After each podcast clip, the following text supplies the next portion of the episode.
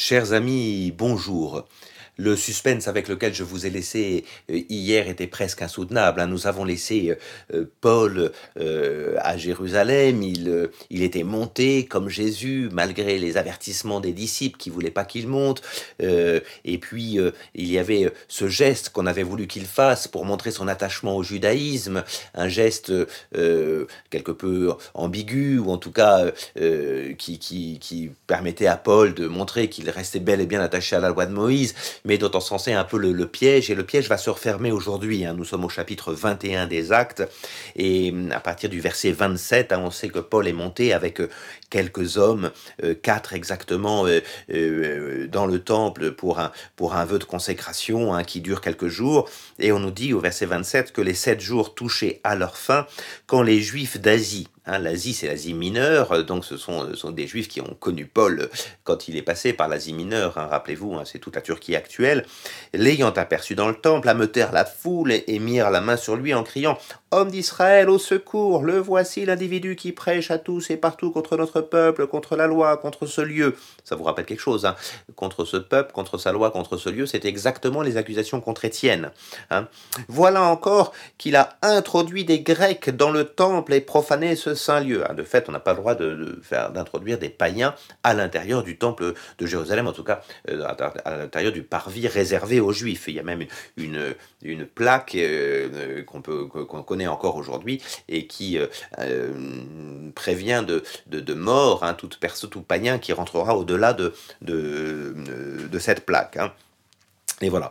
Euh, précédemment, en effet, ils avaient vu l'Éphésien Trophime, un des amis de, Paul, hein, avec lui dans la ville. Et ils pensaient que Paul l'avait introduit dans le temple. Ah bah voilà, on est comme d'habitude sur la rumeur, sur le faux témoignage. Paul ne serait, serait certainement pas permis de faire rentrer euh, un, grec, un païen à l'intérieur du temple. Hein, on l'a vu en ville et on en fait tout de suite euh, euh, toute, une, toute une affaire comme s'il l'avait fait rentrer là où c'était interdit.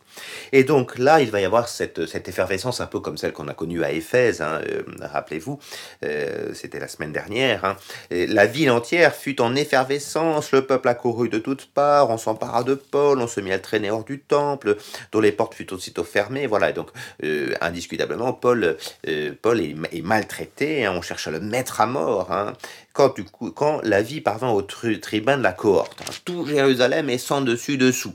Voilà, alors les Romains, eux, ils n'aiment pas le, bazar, et donc ils, vont intervenir, prenant avec lui des soldats et des centurions, donc ça veut dire une grosse, une grosse, euh, une grosse armée, on peut le dire quasiment. Il se précipita sur les manifestants euh, d'où vient-il? Ben, Il vient heureusement de cette, euh, de cette forteresse qu'on appelle la forteresse Antonia, construite par Hérode le Grand euh, en, l'honneur d'Antoine. Hein, et cette, quand, quand, Antoine était encore en, en comment dirais-je, en, contact avec, euh, enfin en combat avec, euh, avec Octave, voilà.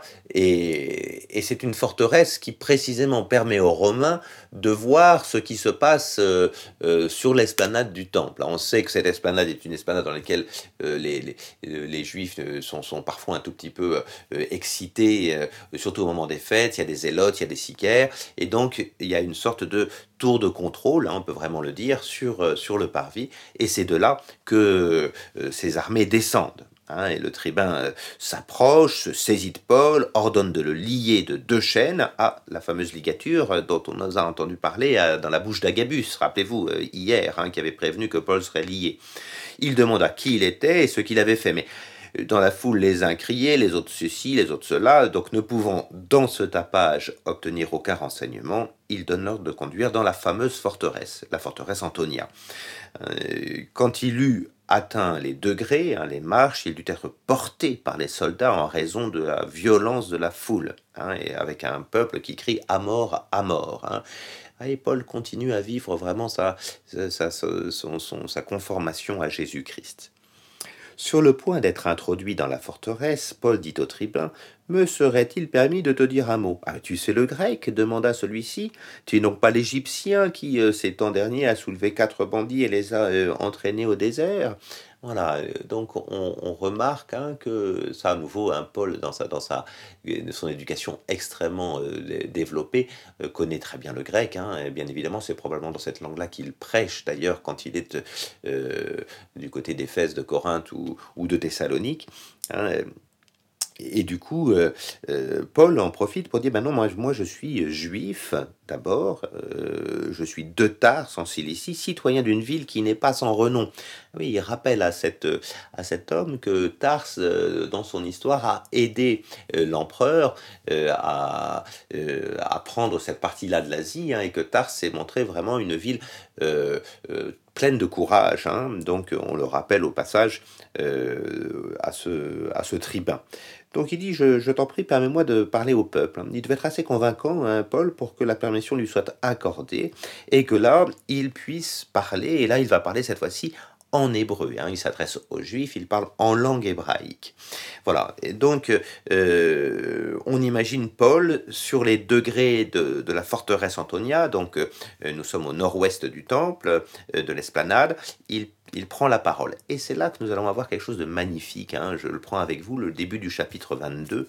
Euh, euh, c'est le discours de Paul. Euh, cette fois-ci, un discours qui est un discours, euh, une véritable plaidoirie, une fois arrêté. Plaidoirie non pas vis-à-vis de ses juges, mais vis-à-vis des juifs. Donc il recommence, frères et pères. Voilà, il les appelle frères et pères, donc il dit, je suis bien juif, moi. Écoutez ce que j'ai à vous dire pour ma défense. Alors, quand ils entendirent qu'il s'adressait en langue hébraïque, ils l'écoutent un peu plus. hein. Donc, il poursuit. Je suis juif, né à Tars, en Cilicie. J'ai cependant été élevé ici, dans cette ville, et c'est au pied de Gamaliel que j'ai été formé à l'exacte observance de la loi de nos pères. Voilà, on, apprend cela. hein.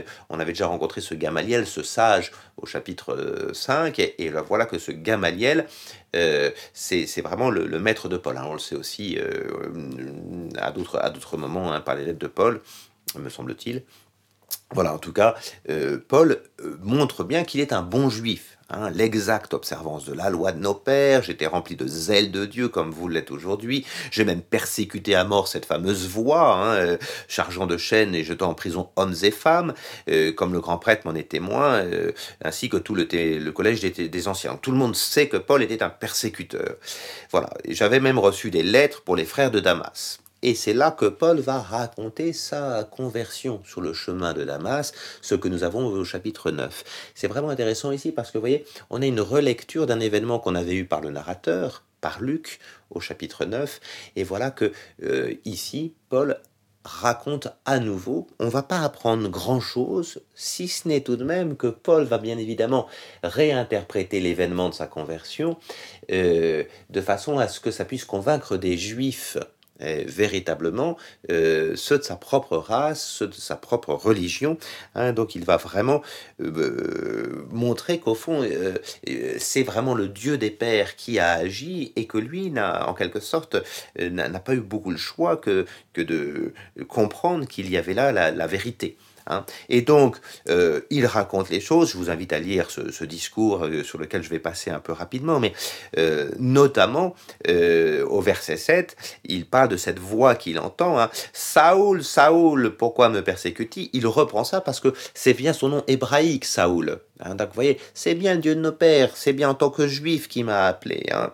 Euh, et, et là, euh, voilà, il s'est présenté comme Jésus le Nazoréen. euh, voilà, ceux qui étaient avec moi virent bien la lumière, mais n'entendirent pas la voix. hein, et voilà, donc il y a vraiment cette, cette lumière qui est là. Et puis, il va bien sûr insister sur le rôle d'Anani, hein, au verset 12. Euh, il y avait un certain Anani, homme dévot selon la loi, jouissant du bon témoignage de tous les juifs de la ville. Vous hein, bien évidemment, il va mettre en valeur le fait que c'est pas sa propre décision, que c'est pas sa propre vision seulement, qu'il n'est pas parti dans une sorte de délire. Il y a bien un certain Anani, homme juif pieux, euh, dévot selon la loi, euh, bon témoignage de tous les juifs. Ouais, Il faut convaincre les juifs que, au fond, euh, euh, c'est pas pas simplement que Paul est parti vers les païens comme ça, c'est que c'est que c'est conforme à la dévotion juive. hein. Voilà. Et, de fait, euh, on va apprendre des choses dans le discours d'Anani qui n'étaient pas au chapitre 9, hein, mais Paul va insister sur des choses qu'Anani lui a dites, et notamment au verset 14, il me dit Le Dieu de nos pères. Vous voyez la continuité juive, c'est bien le même Dieu qui est le Dieu des Juifs, hein, le Dieu de nos pères, t'a prédestiné à connaître sa volonté, à voir le juste, Hein, on appelle le juste, voyez, au lieu de l'appeler, euh, euh, euh, Jésus, mais c'est vraiment le juste, hein, c'est-à-dire celui qui est attendu dans le judaïsme pour être le Messie, hein, qui sera aussi ce juste. Et voilà, et à entendre la voix sortie de sa bouche, voilà. Et pourquoi tarder encore? Reçois le baptême, purifie-toi de, tes, purifie-toi de tes péchés.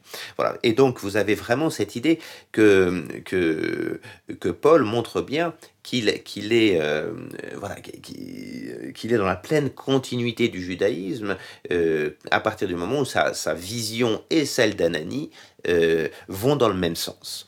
Hein. Et puis, Paul continue à raconter des choses. Hein, euh, euh, une chose qu'on ne connaissait pas par ailleurs, hein, mais qu'il racontera dans l'Épître aux Galates, mais qu'on n'avait pas vu au chapitre 9. De retour à Jérusalem, il m'est arrivé un jour que je priais dans le temple de tomber en extase, et je vis le Seigneur qui me dit À toi, sors vite de Jérusalem, car ils n'accueilleront pas ton témoignage à mon sujet.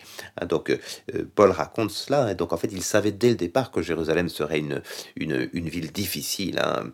Et, du coup, euh, euh, Paul répond au Seigneur, hein, bien évidemment, Seigneur, ils savent pourtant bien que synagogue, en synagogue, je, faisais jeter en prison, battre de verre ceux qui croient en toi, et voilà. Euh, et, la réponse de Dieu va être, sur laquelle Paul va insister, va être extrêmement importante, parce que ça n'est pas tant Anani qui va lui dire ça que Dieu dans le temple. Au verset 21, Dieu lui dit, va c'est au loin vers les païens que moi je veux t'envoyer. Voilà, la, phrase est lâchée. Hein, euh, Paul a, tout raconté et il dit au bout du compte, ce que Dieu voulait, c'est que j'aille vers les païens tout en restant fidèle au judaïsme. Hein, et voilà, euh, fidèle à l'élection pour aller vers, euh, vers les nations païennes.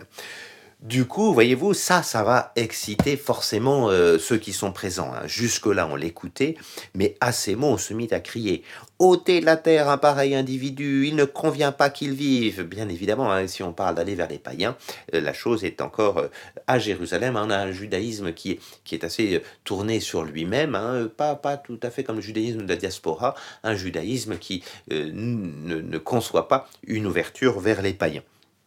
Voilà, donc on vociférait, on jetait les vêtements, on lançait la poussière en l'air. Du coup, le tribun, qu'est-ce qu'il fait? Ben, Il fait introduire dans la forteresse, il lui ordonne que euh, on lui donne la question, hein, qu'on le fouette euh, pour savoir les motifs.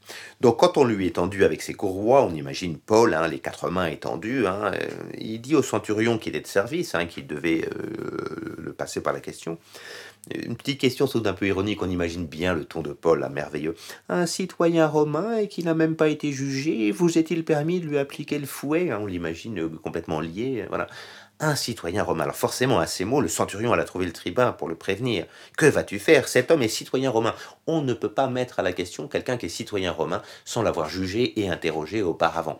Et vous hein, et, à nouveau, le fait que Paul soit inséré ainsi dans l'Empire va être lui permettre d'être l'un des instruments qui va lui permettre d'aller jusqu'à Rome. Hein, et véritablement, il est citoyen romain. Euh, ce qui préoccupe Luc dans son historiographie, c'est vraiment la manière dont l'Évangile va pouvoir irradier euh, l'Empire romain, et Paul en est un des instruments. Du coup, le tribun va demander à Paul, mais dis-moi, t'es citoyen romain?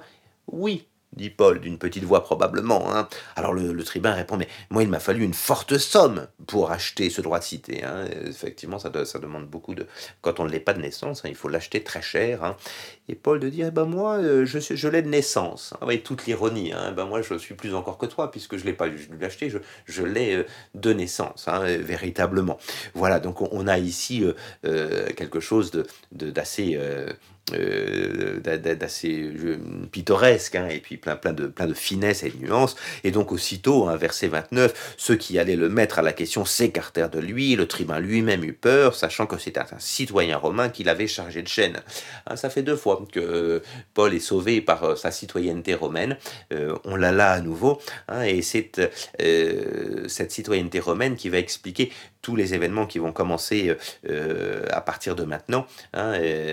Paul ne peut pas être fouetté comme ça, il ne peut pas être lapidé, il ne peut pas être mis à mort comme ça, hein, dorénavant, et sa citoyenneté romaine, en quelque sorte, le protège et lui permettra non pas euh, de mourir à Jérusalem comme, Jésus, mais euh, d'aller jusqu'à Rome. Hein, et au, fond, hein, c'est assez intéressant de se dire que si euh, l'évangile se termine à Jérusalem, les actes se termineront à Rome. Hein. L'évangile de, Luc va de Jérusalem à Jérusalem, les actes iront de Jérusalem jusqu'à Rome grâce à la citoyenneté romaine de Paul.